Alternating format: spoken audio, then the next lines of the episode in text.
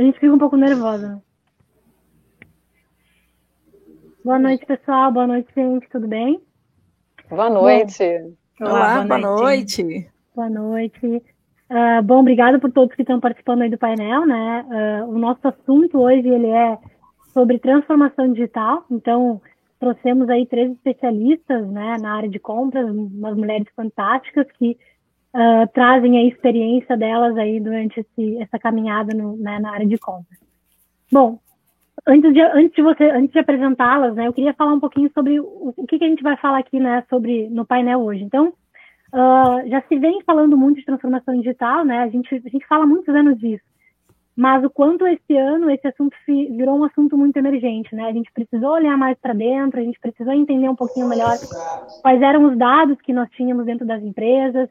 Então, acho que esse processo que as empresas estavam talvez trabalhando de forma mais é, mais devagar se acelerou muito rápido. A gente precisou ter esse insight muito rápido para isso. Então, a ideia é trazer isso hoje como um assunto aí para debate.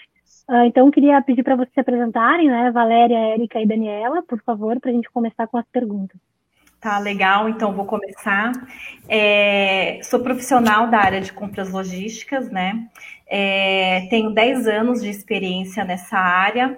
Passei aí por grandes operadores logísticos da empresa de serviços e também na indústria alimentícia. E para mim é uma honra estar participando aqui desse evento junto com essas mulheres espetaculares.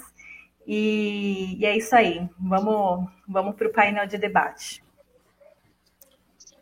Legal. Então, o meu nome é Erika Rieira. Eu sou head de compras e facilities no grupo Dentsu International. Sou membro do comitê executivo do Procurement Club e âncora do programa Papo de Comprador com meu colega André Gurgel né? E também é um grande prazer aqui poder colaborar e participar com mulheres maravilhosas aqui desde ontem, né? Durante a semana, num uma, um congresso incrível como esse. Obrigada pela oportunidade. Boa noite a todos. É, meu nome é Daniela Meirelles. É, eu sou fundadora da The Brand, que é uma consultoria de marketing e inovação, do Yup, que é uma startup. Eu já tenho aí mais de 20 anos de experiência com branding, estratégia de desenvolvimento de novos negócios. E também já sou mentora já em, em cinco programas de aceleração. E desde os 18 anos de idade eu venho buscando autoconhecimento. E é por isso que o meu tema aí da minha apresentação foi transformação é, pessoal com alavanca, alavanca de sucesso. Prazer estar aqui com vocês todas, essas duas palestrantes maravilhosas. E obrigada aí por, Camila, você estar mediando o painel. Obrigada, gente. Então, estou me apresentando, que eu acabei não me apresentando. Meu nome é Camila. Uh, atualmente sou gerente de contas na Integra. Integra é uma empresa que atende aí uh, empresas do mundo todo, uma empresa que trabalha também com inteligência de dados. Então, o nosso dia a dia é conversar com essas pessoas de compras, é entender os cenários e por isso que a gente está aqui para poder mediar essa conversa. Bom, então quero trazer algumas perguntas e a primeira pergunta quero trazer para a Érica, né? Super experiente aí. Érica, um, a gente vem falando muito de, de, inovação, de transformação, né? A gente, inclusive, trouxe aqui uma pesquisa, né? Uh, que traz alguns números, como, por exemplo, hoje com as novas tecnologias, as empresas afirmam que conseguem reduzir em torno de 30% né, os custos em aquisições. Então, a gente pode falar de alguns recursos, né? A gente tem a Big Data, a gente tem a inteligência artificial, automação, uh, enfim, uh, internet das coisas, são muitas, né, muitas ferramentas para que a gente consiga fazer isso, né? E eu queria entender, né, do, do teu histórico aí como profissional, quais atividades o setor de compras ele consegue otimizar usando essas tecnologias que nós temos disponíveis hoje? Legal, Camila. Então, assim, é, o que eu queria dizer inicialmente é que assim, essas tecnologias que você mencionou, elas trabalham de formas diferentes dentre os diversos processos de compras. Por exemplo, o Big Data colabora de forma mais estratégica, trazendo informações que vão ajudar o comprador a, a atuar mais estrategicamente, com informa trazendo informações importantes, tanto em quantidade é, quanto qualidade né, dessas informações. Ah, permitindo uma maior proatividade junto aos requisitantes, atuando como um business partner, que eu acho que isso é uma nova, uma nova categoria né, do trabalho do comprador, deixar de ser uh, um trabalho reativo, né, em que você aguarda a chegada de uma requisição, para de fato agregar valor. Então, eu até costumo usar esse termo, né, que a gente passa a ser business partners das áreas requisitantes também na gestão de fornecedores, no SRM, controles, etc. Então, o Big Data tem mais esse perfil. Já a inteligência artificial, ou AI, ou IA, do que prefer, quiserem chamar, ajuda tanto na obtenção né, de dados da, para os dashboards, né, que, que a gente fala do Big Data e etc., como também no processo de automação. Então, já que o RPA, ele é um sistema, como a gente fala, é um sistema burro, né? Ele, a gente tem que ter ali o, IA, o Machine Learning, para que as coisas eh, vão evoluindo e, e, agregando mais valor. Então, assim, mas mesmo um RPA simples, se possível, com, com inteligência artificial, já vem para tirar o comprador eh, das atividades transacionais ou mais operacionais, como, por exemplo, a compra, a aquisição de itens de baixa complexidade, a, desde, por, também preencher templates a, das RFX, né? Pode ser RFQ, RFP, enviar essas RFX para o mercado, considerando já um banco de dados de fornecedores que já esteja parametrizado no sistema, com as informações necessárias para essa escolha. É, pode também planilhar as propostas, planilhar os pedidos, preencher pedidos, preencher templates de contratos. Então, tem uma série de atividades que são bem operacionais que os RPAs podem fazer pelo comprador. Então, o que acontece? O comprador consegue ficar mais dedicado ao trabalho estratégico, né? Que, como eu já comentei, vem o Big Data também para ajudar. Então, a, além dessas tecnologias que foram citadas, o que eu queria falar também é porque assim é, a gente também tem que falar da própria implantação dos ERPs né, e das ferramentas especialistas que estão cada vez mais desenvolvidas. E por que, que eu acho que isso é importante? Né? Porque as empresas maiores elas já estão partindo de um RP evoluído para questões de tecnologia, como as que a gente mencionou. Mas a gente tem ainda milhões de empresas no mercado que não têm um RP desenvolvido ou com as melhores ferramentas. Então, de repente, é, a gente tem que pensar também nesses primeiros passos, que é o desenvolvimento, do, a implantação de um RP, e para depois a gente pensar nessas outras tecnologias. Eu acho que o, o caminho é por aí. Ah, legal, obrigada. É, bem, bem como você falou, né? Tem uma série de ferramentas que, inclusive, são ferramentas que estão acompanhando o RP hoje, que trazem muitas informações que alimentam o RP. Né? E para o RP receber essa informação correta, ele precisa de apoio de ferramenta e, e justamente né, é aí que entram essas novas tecnologias. Né? Uh, então, puxando aí já essa questão das ferramentas, queria fazer uma pergunta para a Valéria, né? Uh, em relação justamente às ferramentas, né? E, e, um conceito hoje, a gente fala muito, eu escuto muito isso, né? O, o profissional 2.0, o comprador 2.0, são pessoas que estão conhecendo ou que conhecem essas ferramentas. Ou elas trabalharam, ou elas buscam conhecimento sobre as ferramentas, né? Então, uh, eu imagino que essas ferramentas elas conseguem ajudar o comprador a ser estratégico, que é exatamente o que a Erika comentou, né? Precisa ser uma pessoa muito estratégica, né? Então, uh, eu acho que a ferramenta ela vem muito nesse sentido. Então, galera, se você puder citar aí quais ferramentas que, que, que você conhece no mercado, ou que você talvez uh, percebe, percebe na sua experiência, que podem ajudar aí a área de compras, né, uh, a melhoria dos processos. Uhum. Então, Camila, é, acho que a expressão do momento na, nessa área de compras é o comprador 4.0, né? é, é a palavra do momento. Então, hoje o comprador ele não pode ser mais aquele profissional operacional. Eu sei que a gente já falou muito sobre isso aqui, mas é sempre bom enfatizar é, que esse profissional engessado está com os dias contados, porque a, a, a, a Compras 4.0 veio para isso, para automatizar os processos. É, mas quando a gente fala de automatizar, acaba assustando um pouco, porque pensa, meu Deus, é, e agora, né? Como que eu vou fazer isso? O comprador precisa ser um profissional de TI para ele iniciar a transformação digital na empresa que ele trabalha? Não, não precisa. Ele precisa ser curioso, criativo e atrás do conhecimento, né, para ele automatizar. É, de início, o que causa mais dor para ele? Na minha opinião, tá? Na minha humilde opinião, para iniciar, o que causa mais dor? São aquelas compras é, é, pequenas, né, de baixa complexidade, com alta frequência, que geralmente são as compras spots, né? É, que toma tempo do comprador. Então, é, para mim, uma ferramenta interessante para automatizar esses processos seria o RPA, que foi até é, a palestra da, da Fernanda ontem, que aliás foi excelente, ela abordou muito bem o tema, é, para tirar essas compras de baixa complexidade da frente e fazer o comprador atuar em frentes mais estratégicas, com, com strategic sourcing, com RPs que fazem é, é, esse tipo de trabalho. É, então, eu acho que, para mim, uma ferramenta super importante de início para você começar a transformação digital na sua empresa é automatizar é, os processos, o RPA. Perfeito, muito obrigada. Bom, uh, então, e, e, voltando nesse assunto, né, do comprador, então, 4.0, que é esse comprador aí do futuro, que agora, provavelmente, com a pandemia, teve que se reinventar, trazer coisas novas, enfim. Então, uh, a gente fala muito de habilidades, né?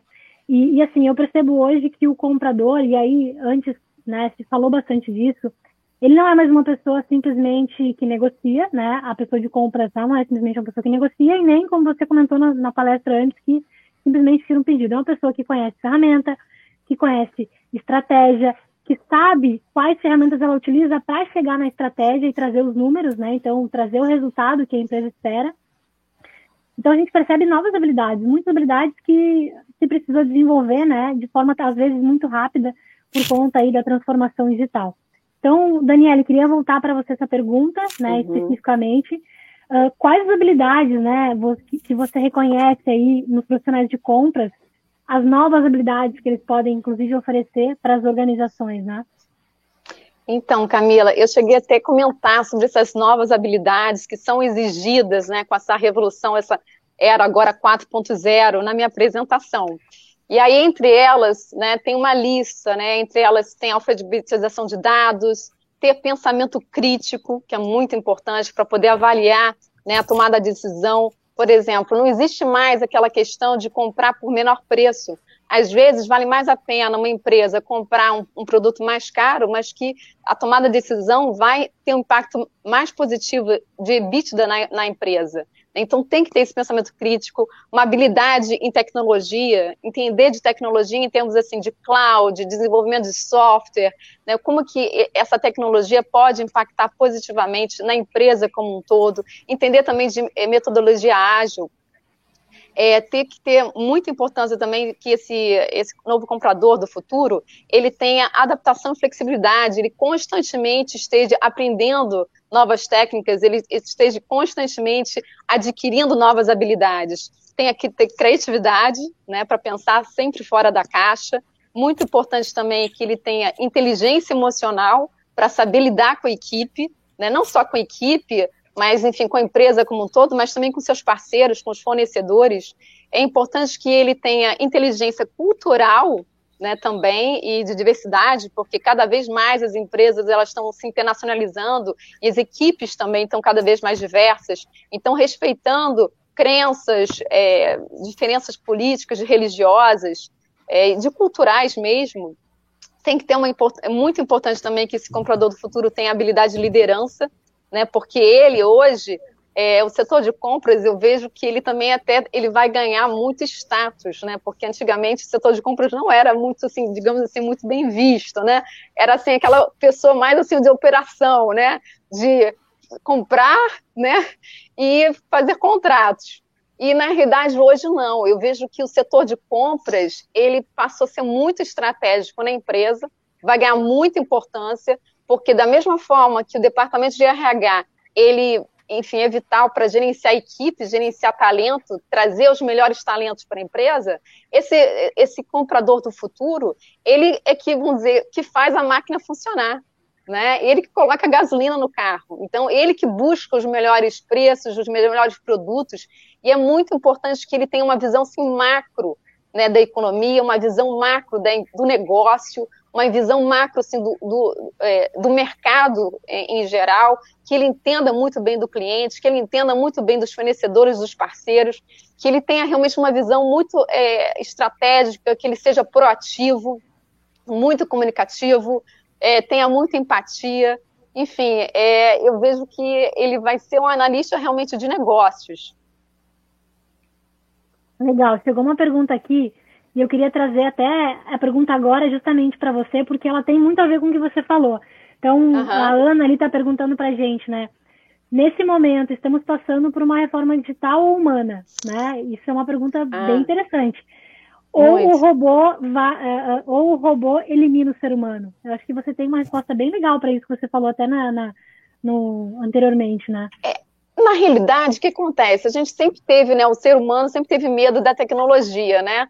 Cada vez mais, quando vieram os computadores, antes era datilografia, é, quem era dessa época sabe, a gente também teve esse medo. E o computador vai chegar, vai tirar os empregos. E o que, que acontece, na realidade, é que a tecnologia ela tira alguns empregos, mas ela abre outros, surgem outros.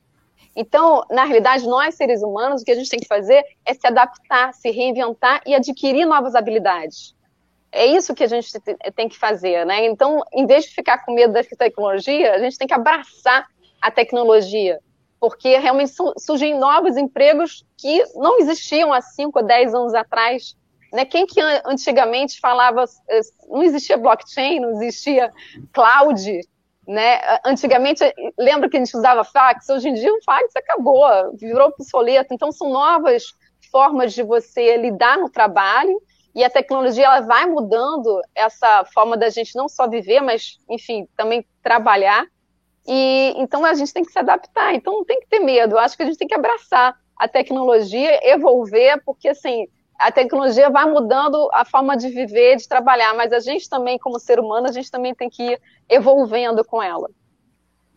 Eu, é, queria até, eu queria até completar, Daniela, se você me permite, que assim, Sim, claro. é, acho que por conta de todas essas novidades, está criando um sentimento de urgência nas pessoas, né? E eu acho que a gente tem que agir com tranquilidade, né? Uhum. Porque essas tecnologias estão chegando, mas assim, é, ainda vai um tempo para que todas as empresas estejam no mesmo ritmo, no mesmo nível de, de, é, de implantação dessas, dessas novas ferramentas, etc. Então, é importante que as pessoas uhum. comecem a se preparar, porque isso um dia Sim. vai chegar.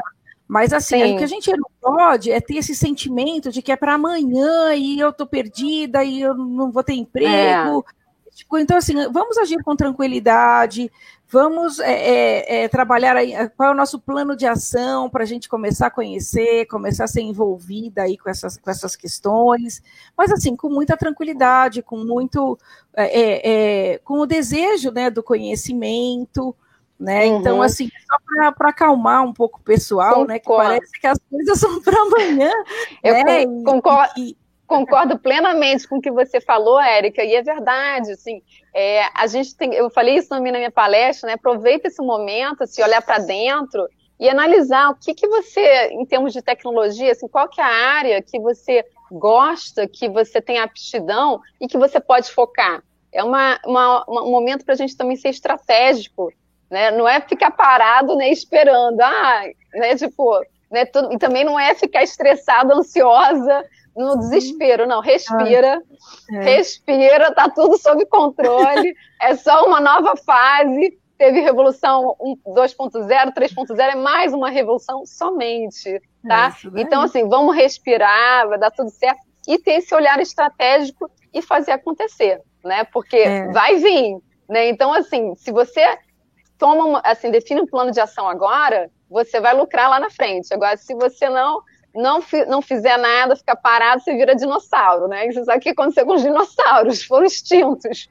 Então, assim, vamos, vamos partir para ação, mas assim, com muita tranquilidade, como a Erika falou. Obrigada aí pelo, pelo esse input, que foi ótimo. Legal, legal. Bom que acalmou, acalmou o pessoal aí que está ansioso, né, com, por conta aí do que tem acontecido. Bom, então, uh, a próxima pergunta eu quero direcionar para a Érica, tá? E trazer um pouquinho do contexto, tá? Do, do, do, motivo dessa pergunta. é justamente, Érica, no sentido de transformação digital né, versus investimento. Por que isso, tá? Uh, a gente percebe que as empresas hoje, elas precisam, né, a gente precisa uh, ter toda uma análise, preciso justificar, eu tenho lá o payback, eu preciso entender o que, que eu vou trazer de benefício para as empresas, né, para a empresa, quando eu trago uma solução digital, e os compradores, as compradoras, enfim, o profissional de compras, ele traz a solução, ele estuda a solução, mas ele também precisa provar que essa solução ela faz sentido. A gente trouxe dados que nós, né, da Clasmate, coletamos ao longo aí desses 21 anos, e um, e um dado bem emergente que nós coletamos foi que hoje 74% das empresas elas não têm informações, né, boas informações para realizar uma boa compra. Porque não se tem coleta de dados, porque talvez o processo é, não é tão estratégico por conta da demanda desse, dessa pessoa de compras, que não consegue atender a todos os outros processos. E um outro ponto bem importante que é, pós-transformação digital, tem um número que chama muita atenção e que a gente conseguiu equalizar esse número com quase todas as empresas, né? Hoje, 60% da... Hoje, nas empresas, eles conseguem reduzir em torno de 60% o lead time de compras. Ou seja, eu consigo ter uma velocidade e, e, e, mesmo assim não perder a qualidade do meu processo. Conhecendo o custo, conhecendo o melhor produto. Então, nossa, isso é um ganho, se a gente for olhar para o número no detalhe, é um ganho muito, muito importante. Uh, e eu queria entender, Erika, da sua visão e experiência, como as empresas enxergam né, essas novas tecnologias, como as empresas enxergam esse, o comprador trazendo essa inovação, trazendo isso para a melhoria do dia a dia. Legal. Eu acho que assim, a gente tem que tem alguns pontos aí, é uma pergunta bastante ampla, né?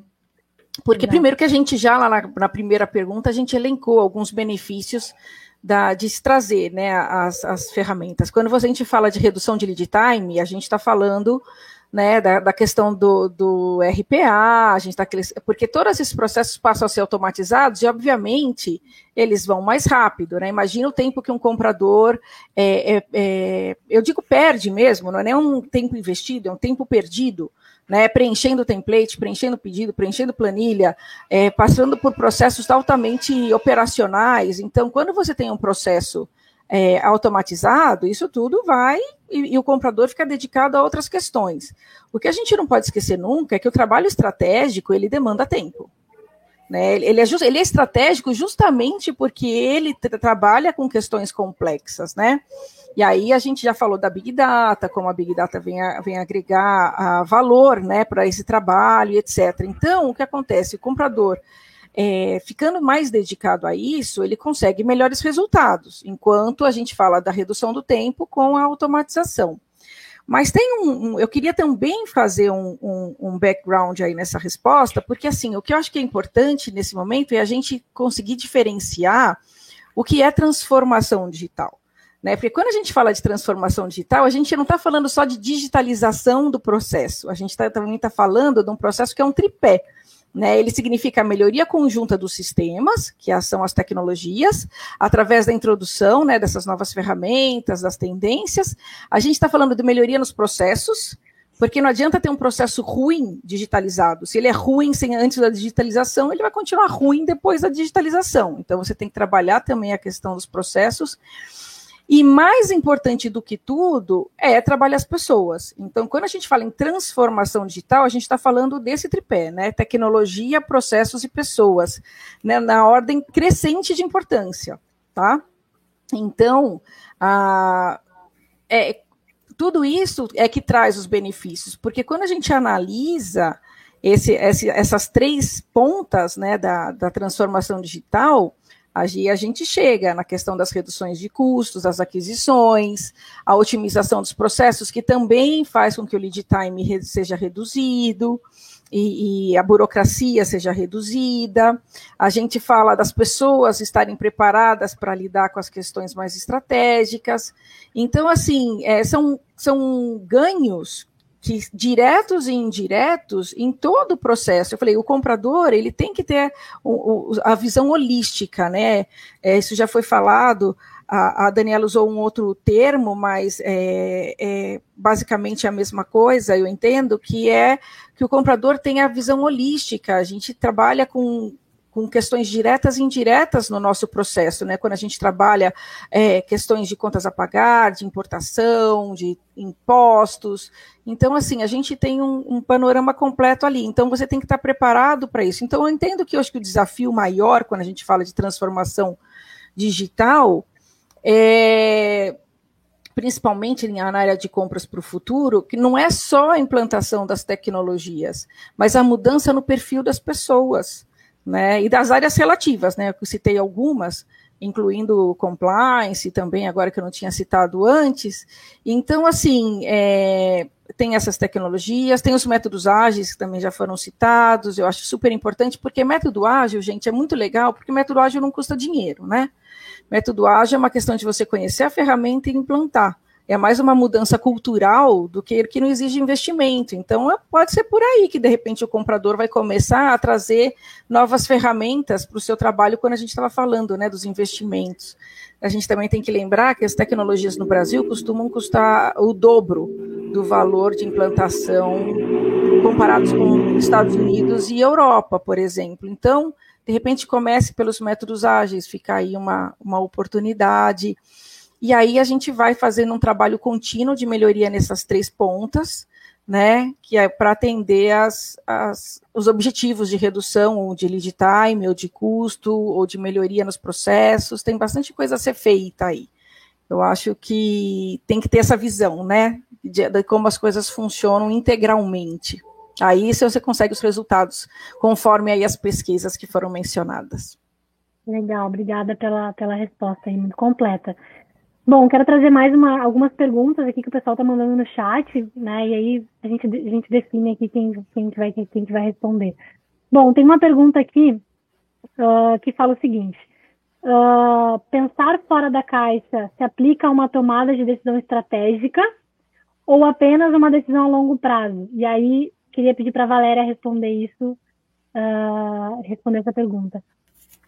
É, é pensar de forma é, fora da caixa, eu acho que é uma forma estratégica, né? Não pode ser a longo prazo, tem que, que ser ali no ato, é, para que você possa tomar decisões que a longo prazo beneficiem a, a empresa. É, foi como a Érica falou, né? Não precisa ter urgência, né? Porque a transformação digital não será para amanhã. Porém, você não pode se acomodar, porque um belo dia você vai acordar e vai sentir que você ficou para trás, né? Então, é pensar fora da caixa tem que ser ali todo dia. É, eu acho que é um exercício que você tem que ir fazendo de pouquinho a pouquinho né, para ter criatividade para achar soluções aí para você otimizar os seus processos. É, é o que eu brinco, né? A pandemia é, trouxe algumas urgências para a gente que nós estamos quase já no compra 5.0, né? É, então a gente tem que pensar fora da caixa todos os dias. Ah, legal. Obrigada, Valéria. Bom, a gente está chegando um monte de perguntas aqui. Eu vou definir algumas para a gente falar, porque está super dentro do assunto que a gente está que a gente está falando. Uh, tem uma outra pergunta, uma outra pergunta aqui que fala o seguinte: é, vocês concordam com a afirmação? O setor de suprimentos antigamente apagava incêndio e hoje faz planejamento estratégico. A gente falou disso o tempo todo aqui, né? Uh, no futuro, uh, vai demonstrar ao CEO onde existe o gargalo dos prejuízos, esse comprador vai chegar nesse nível de mostrar, olha, aqui que a gente precisa atuar porque aqui é a estratégia para que eu não tenha prejuízo. Eu acho que, na verdade, eu acredito hoje, que sim. É, a gente já faz isso eu, hoje, eu né? acredito é muito importante porque, assim, é, é, por isso que eu falei, até comentei, que esse o comprador do futuro, ele vai ser um consultor estratégico, justamente para auxiliar o CEO né, o dono, o diretor da empresa, falar, olha, por aqui não, entendeu? Vamos por esse outro caminho, porque ele tem, ele vai precisar ter essa visão macro, visão holística, né, como a Erika falou, de tudo, de, de, tudo como um todo. Então, por exemplo, agora com o Covid, né, o, o comprador já com esse olhar de visão de negócio, ele, quando surgiu a pandemia, primeiro dia ele já tinha que olhar e falar assim, uhum. vai faltar peça, vai faltar, então deixa o fazer pedido, assim, dobrar, triplicar o meu pedido para não faltar material para minha produção. Porque foi o caso, né? Fecharam-se as fábricas. Então, isso qual foi o impacto negativo disso no mercado? Então, assim, esse comprador, ele, por isso que eu falo que é uma área que vai ganhar muita importância no negócio, vai ganhar status, né, esse mérito aí grande, porque, assim, vai, vai ser realmente uma área de, no coração da empresa, né, olhando e auxiliando através da tecnologia, porque, como já foi muito falado, a tecnologia vai possibilitar que essa área seja muito mais estratégica, então vai possibilitar que ele tenha esse olhar mais amplo e auxilie o negócio, possibilitando realmente mais lucros, enfim, auxiliando na expansão do negócio como um Não, todo. Exatamente. Só complementando, é, eu acho que a gente já avançou muito né, nisso, porque antigamente, é, quem já não ouviu a expressão aí é todo mundo quer ser comprador, né? todo mundo é comprador, porque quando chegavam as demandas para compras, já vinha lá com preço, com fornecedor, tudo decidido, era só para você colocar o pedido no sistema e fechar o contrato.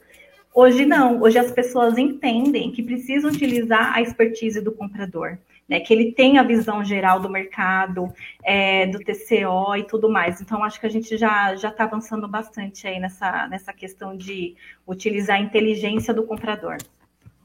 Exato, eu, exato. eu também queria fazer uma, uma contribuição que assim a gente já está num momento de transformação, né? Isso já foi mencionado da, do, de como era a área de compras. Eu não quero, eu nem mencionei na minha apresentação quanto tempo eu tenho na área de compras, mas só para dar uma ideia, eu usava fax quando eu entrei na área de compras. então, então é, eu acho que já tem nessa transformação e não é para o futuro, não. Como a gente falou, já está acontecendo. A gente uhum. tem que pensar que assim existem os, os, KPIs táticos. Hoje, quando a gente fala de saving, lead time, uma série de outras questões, a gente está falando isso. Ele, antes eles eram estratégicos, hoje eles já são considerados táticos, né? E aí a gente já começa a ter outros KPIs como uhum. a gente uhum. também já mencionou aqui, ligados ao planejamento estratégico da empresa, né, dentro da área de compras. Então, assim, não é para o futuro. Diferente do que a gente falou das, das tecnologias, da urgência, isso já está acontecendo já. Os KPIs de compras têm que estar ligados ao planejamento estratégico da empresa, não é futuro, é agora. Isso é urgente. Isso é urgente. Ah, legal. Bom, queria também fazer mais uma pergunta aqui, vou direcionar ela para a Érica, né? Acho que ela vai entender o porquê, tá? Mas, então, tem uma pergunta que chegou aqui que fala o seguinte, tá? Isso é um, acho que é um ponto bem importante. Em um time pequeno, como ser estratégico? Sendo que o operacional não para, né? Vale separar os times, mesmo que momentaneamente, né? Então, uh, gostaria que você respondesse aí essa pergunta. Desculpa, eu perdi o comecinho. É um time pequeno, é isso?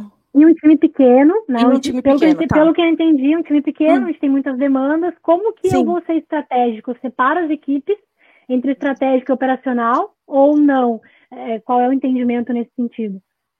Eu, primeiro, assim, fica difícil de dizer porque eu não sei quão pequeno é isso, né? Porque o pequeno é tá. relativo, né? É, então, eu não sei se o pequeno é uma equipe de meia dúzia de pessoas, depende do tamanho da empresa, fica um pouco complicado. Mas eu queria dividir com vocês uma, uma, um case meu de, de vida profissional de quando eu fui, é, eu fui promovida a supervisora, e quando eu fui promovida a supervisora, isso em 2011, é, eu fui promovida a supervisora do time transacional. Então, eu, eu sei bem o que é um grupo que tem um altíssimo volume de compras e fica toda hora apagando fogo, né? Toda hora na correria. Então, a gente, a gente lidava com 1.500 itens por comprador por mês. Né? Então era uma loucura. Então, assim, o que, que eu sugiro? Né? Eu sugiro que alguém tenha um olhar um pouco mais estratégico, mesmo se tratando dessa questão do volume, não necessariamente separar a equipe, porque eu falei, eu não consigo ter uma visão clara de quantas pessoas a gente está falando. Mas assim, o que poderia ser feito, né? É, por exemplo, uh, qual é o critério para que uma, uma, peça spot entre num contrato de MRO?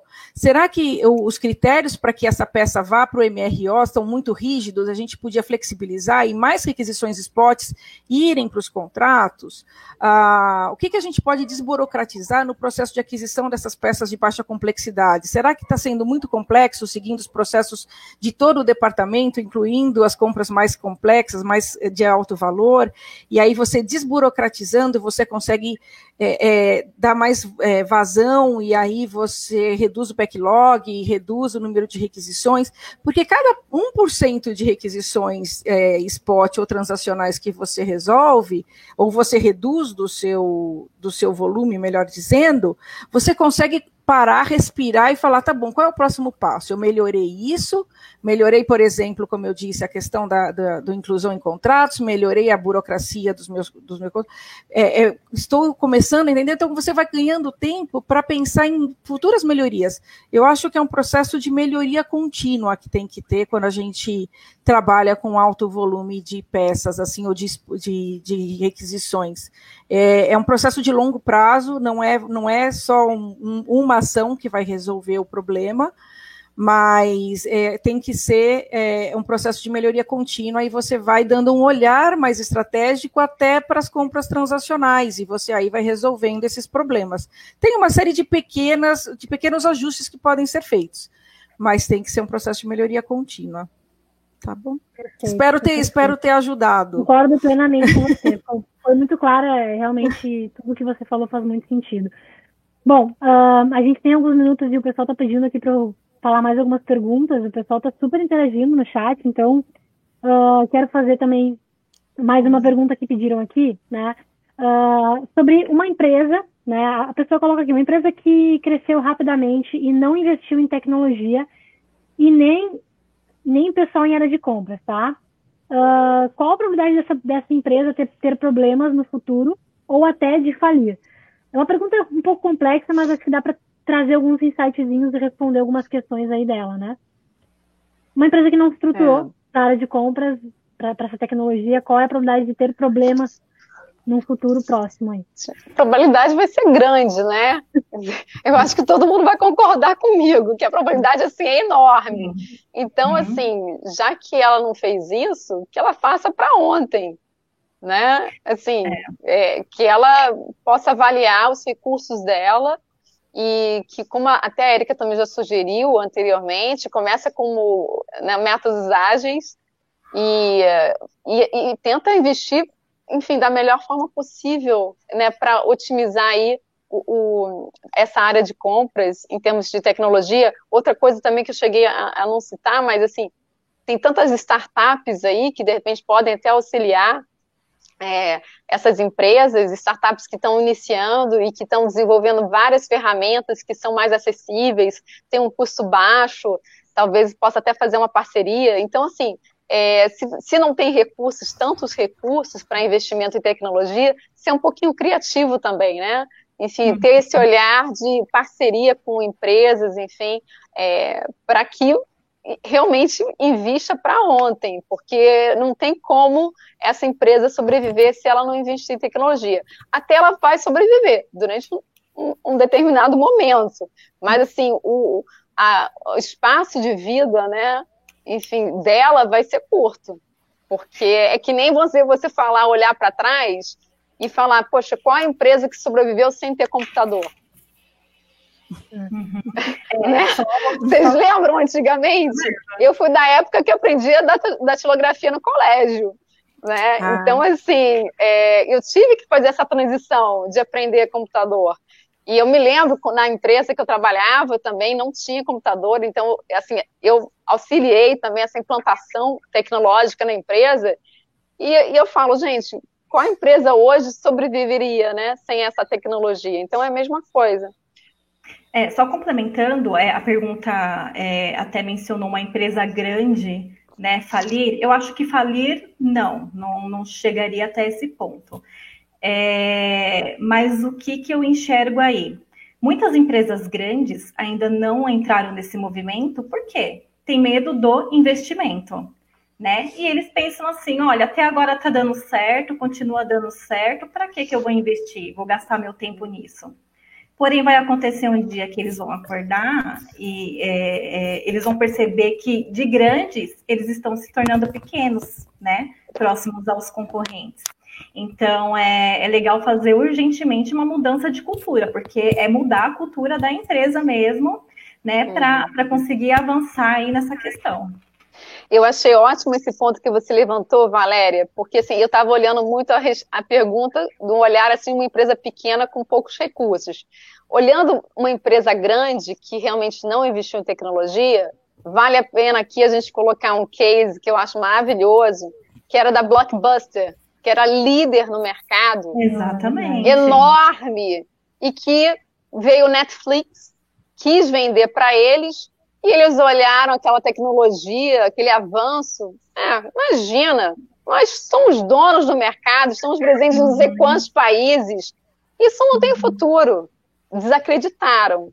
E, enfim, o resto Exatamente. é história, né? Que todo mundo já sabe, né? Netflix hoje manda aí no mercado, domina, e Blockbuster virou coisa do passado. Então, a mesma coisa. Porque que acontece? Empresas grandes, elas é, que de sucesso, é, o, a grande, o grande problema delas é justamente isso. Elas acham que por elas já serem grandes e terem sucesso, que é, nada, nada hipoteticamente pode abalar esse sucesso que elas já conquistaram.